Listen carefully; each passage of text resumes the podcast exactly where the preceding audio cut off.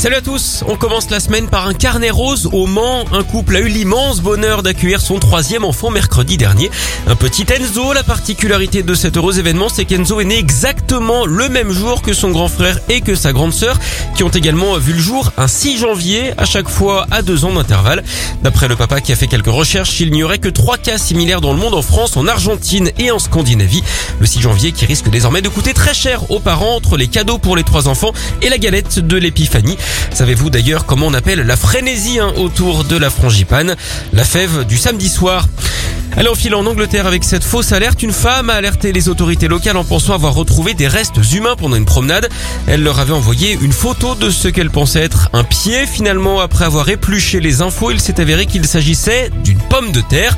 Et ce qui ressemblait à un orteil était en fait un champignon qui avait poussé juste à côté. On appelle ça un plan patate.